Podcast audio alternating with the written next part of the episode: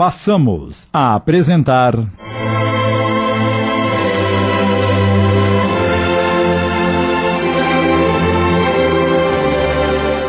Doutor Esperanto. Adaptação de Lucas e Assumura. Coordenação de texto Sidney Carbone.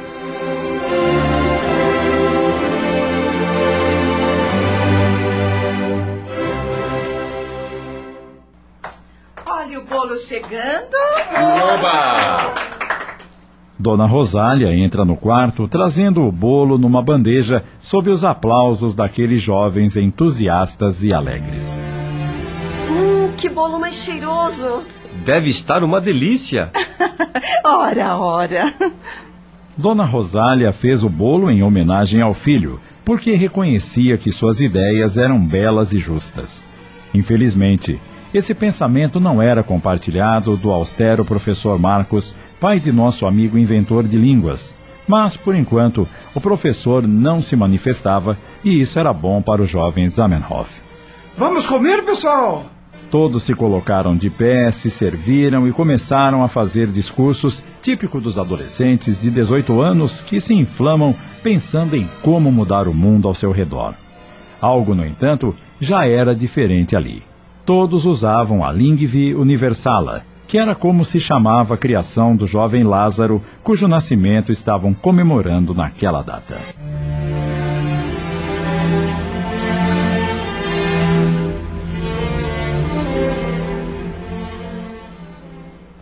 Depois dos discursos, eles entoaram o hino da fraternidade, cuja estrofe inicial dizia: Malamiquete de las Nazis, Cadô, Cadô, Ian Tempestà, Latot Romose in Familie, Comunigares Sodeba. Inimizade entre as nações, fora, fora, já é tempo, toda a humanidade em uma só família deve se unir. Viva! Rosália, observando o entusiasmo de todos, reflete. Meu filho tem um coração bom e um ideal nobre. Tenho certeza que Deus fará dele um grande homem. Mas não será tudo isso uma euforia passageira, típica dos adolescentes? E até quando vou conseguir facilitar as coisas entre Lázaro e o pai? Ah, meu Deus, acalma meu coração. Mas mais do que isso, protege o meu Lázaro.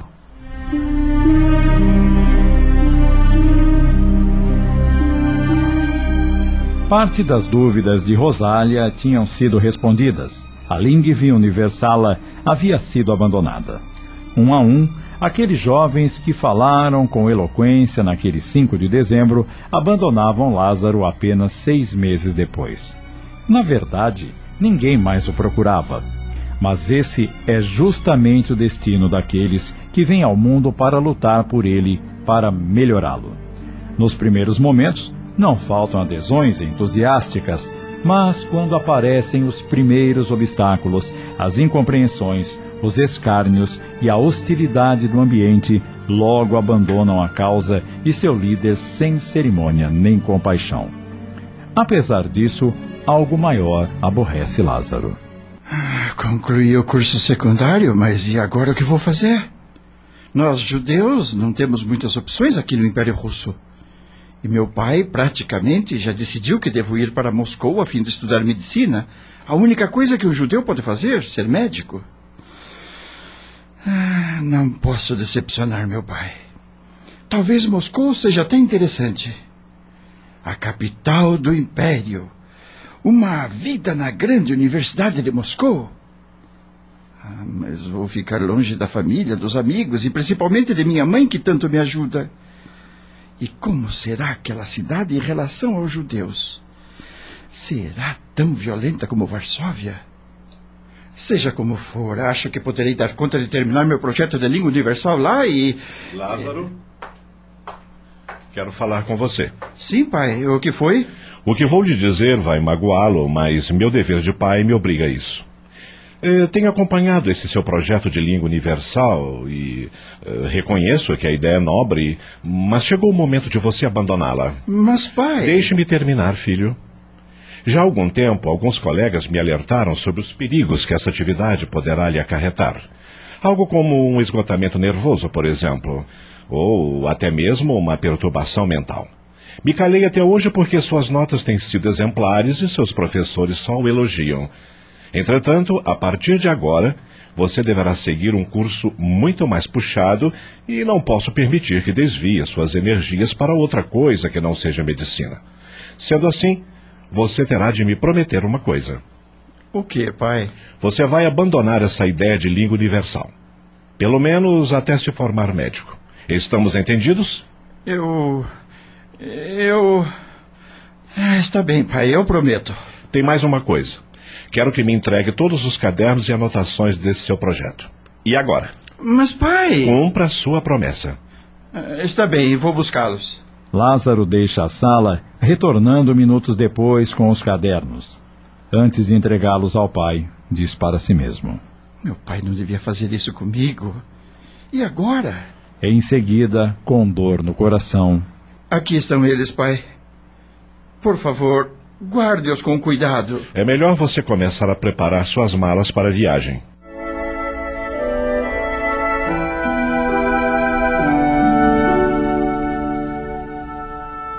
Pouco antes do jantar, Rosália, observando a tristeza de Lázaro, comentou com o marido. Você foi muito duro com nosso filho. Olhe como o deixou. O pobre está tão abatido. Só o fiz para o bem dele, Rosália. E um dia ele ainda me agradecerá. Somos judeus e não podemos perder o nosso orgulho com o pouco que nos permitem fazer. Então, que o façamos bem. Eu sei disso, Marcos. Mas esse projeto de língua universal pode ser só um passatempo de adolescente. Você não viu que os amigos dele já abandonaram a ideia? É só uma questão de tempo e o Lázaro também se esquecerá disso. Não havia necessidade de fazer o que você fez. Você se lembra como nosso filho aprendia línguas a uma velocidade bem maior do que as outras crianças? No começo eu achava isso uma bênção, e ainda acho, não nego. Mas também acho que isso pode atrapalhá-lo justamente agora, quando ele precisa voltar todas as atenções para o curso de medicina. Caso contrário, nunca vai sair da universidade. Eu já tomei minha decisão e é assim que vai ser. Estamos apresentando. Doutor Esperanto. Voltamos a apresentar. Doutor Esperanto. Adaptação de Lucas e Assumura. Coordenação de texto Sidney Carbone.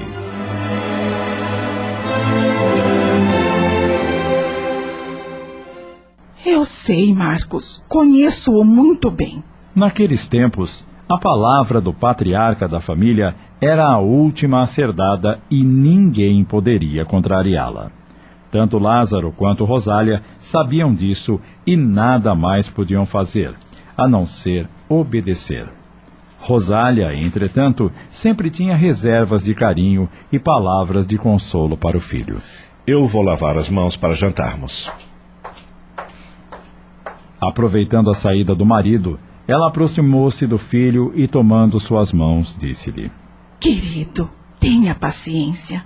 Mesmo nas piores circunstâncias de nossas vidas, ninguém fica só. Nem seu pai e nem eu abandonaremos.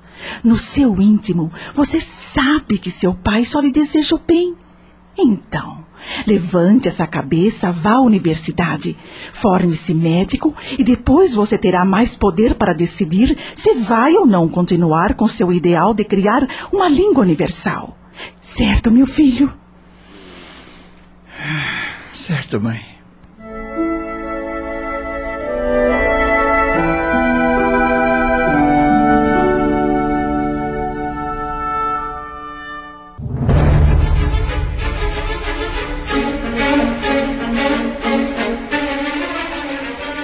Chegamos ao ano de 1879. Lázaro agora tem 20 anos e está na Universidade de Moscou. Na aula de anatomia, o professor apresenta aos alunos um cadáver sobre a mesa, pronto para ser dissecado. Não é uma visão agradável para quem não estuda medicina, mas totalmente necessária para se entender as funções biológicas do corpo humano. À medida que o professor vai cortando e abrindo o cadáver, vai recitando nomes difíceis e terminologias ainda mais complicadas, tudo registrado pelos olhares atentos dos alunos. A não ser a diferença de sexos, os seres humanos são todos iguais debaixo da pele. Os mesmos músculos, os mesmos órgãos, os mesmos ossos. Tudo igual. Por que então achamos que somos tão diferentes uns dos outros com nossas raças, cor de pele, religiões? De repente, Lázaro sente um calafrio. Lembrou-se da promessa feita ao pai de que iria se dedicar ao máximo para se formar médico. Afinal, seu pai era apenas um modesto professor de línguas que melhorava o baixo salário, acumulando as funções de censor das edições em hebraico e yiddish na cidade de Varsóvia. Por isso, Lázaro mantém a palavra dada e se aplica intensamente aos estudos da medicina.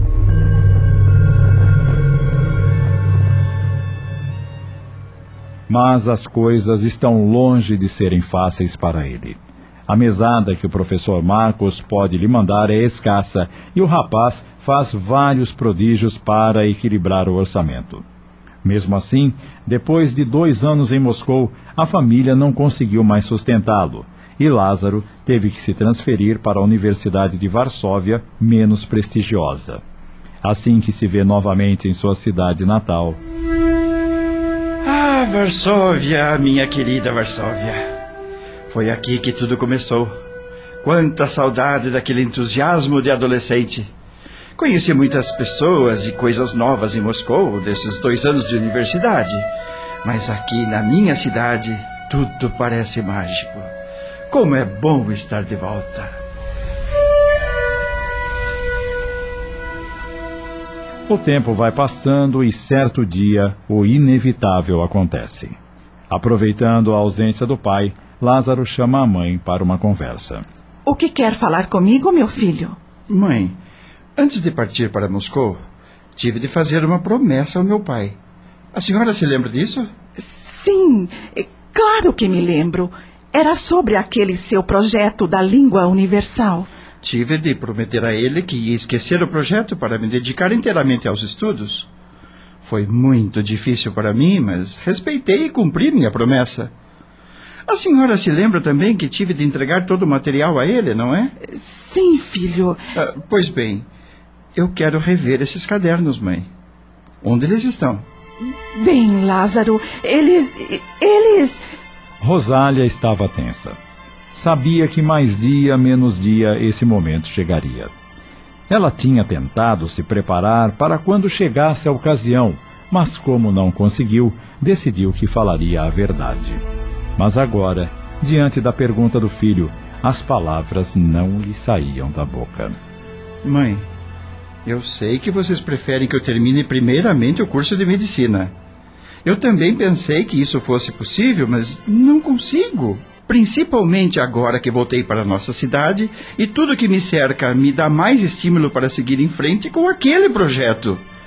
Eu não tenho dúvidas que me formarei médico, mãe e vou fazer tudo o que estiver ao meu alcance para ser um excelente profissional. Mas também tenho um ideal e quero me dedicar a ele igualmente. Onde estão os meus cadernos? Filho, seu pai. Seu pai destruiu todos os seus cadernos. Des destruiu?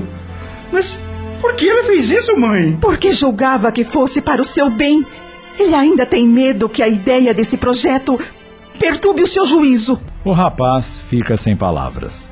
Abaixa os olhos e pensa em como a vida é cheia de contradições.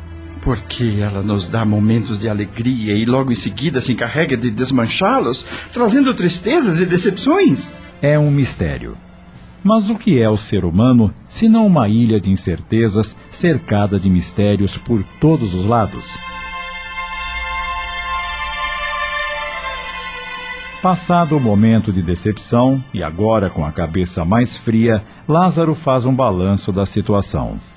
Ainda mantinha o ideal de construir uma língua que pudesse facilitar a comunicação entre as pessoas e, com isso, diminuir as brigas e as guerras permanentes em que elas viviam. Mas não restava fazer outra coisa senão começar tudo de novo, reerguendo tijolo a tijolo a enorme construção que lhe consumiu tanto tempo de energia.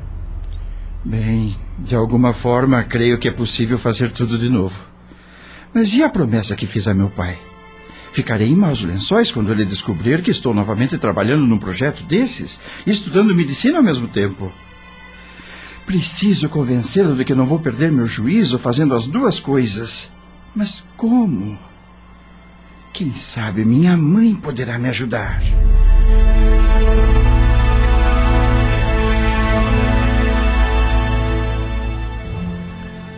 Lázaro conversou com a mãe longamente. E por intermédio dela, o pai acabou cedendo, mas impôs uma condição. Você não divulgará nenhum trabalho linguístico antes de receber seu diploma de médico. E nada de formar grupos para falar de uma língua inventada, festas, bolos e comemorações.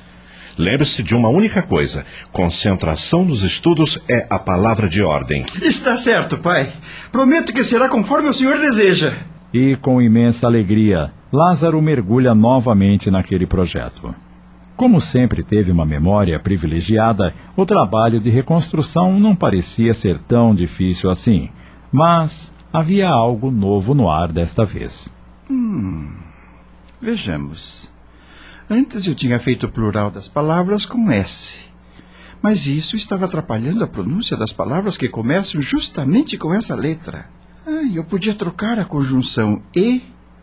Em vez de usar o et latino, que fica quase inaudível, eu poderia usar o kai, grego, que é bem mais claro aos ouvidos de quem ouve. Assim, ao lado das soluções antigas, novas fórmulas surgiram melhoradas, mais refinadas, como se dessem uma melhor sustentação à nova construção. E eis que ele logo percebe que o novo edifício é muito mais sólido que o anterior, pois só foi aproveitado o material mental bom que restou depois da destruição das anotações antigas. E o jovem estudante de medicina se pegou agradecendo ao pai por aquela inusitada situação. A intervenção de meu pai não foi um mal, pelo contrário, foi uma bênção. E o que parecia ser uma infelicidade é, na verdade, o maior estímulo para uma realização mais completa, mais bem elaborada. São os tantos mistérios da vida que ainda não estamos prontos para conhecer. Acabamos de apresentar.